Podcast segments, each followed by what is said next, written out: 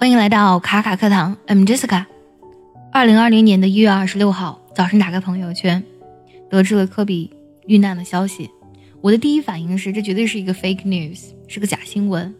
但是呢，随着各大媒体的权威报道，我的心就那样噔的一下，接受了这个非常残酷的现实。虽然呢，我不是个篮球迷，但是呢，对于科比的那句“凌晨四点的洛杉矶”，我是记忆犹新的。我觉得科比带给我们的不仅仅是他有非常辉煌的职业生涯，最重要的是呢，他带给我们的那种不屈不挠的篮球精神。今天呢，我们分享一些科比曾经说过的一些非常激励人心的话。I don't want to be the next Michael Jordan. I want to be Kobe Bryant. Some of life, you have to go to great challenges. I can't relate to lazy people. We don't speak the same language. I don't understand you. I don't want to understand you.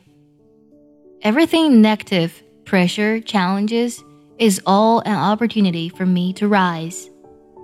I have self doubt.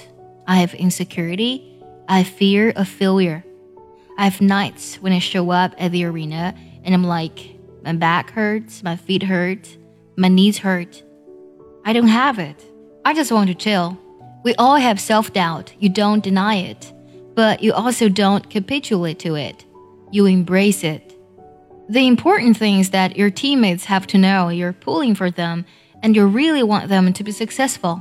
今天分享的这些科比说过的话，哪一句让你特别有感触呢？也记得留言告诉我哦。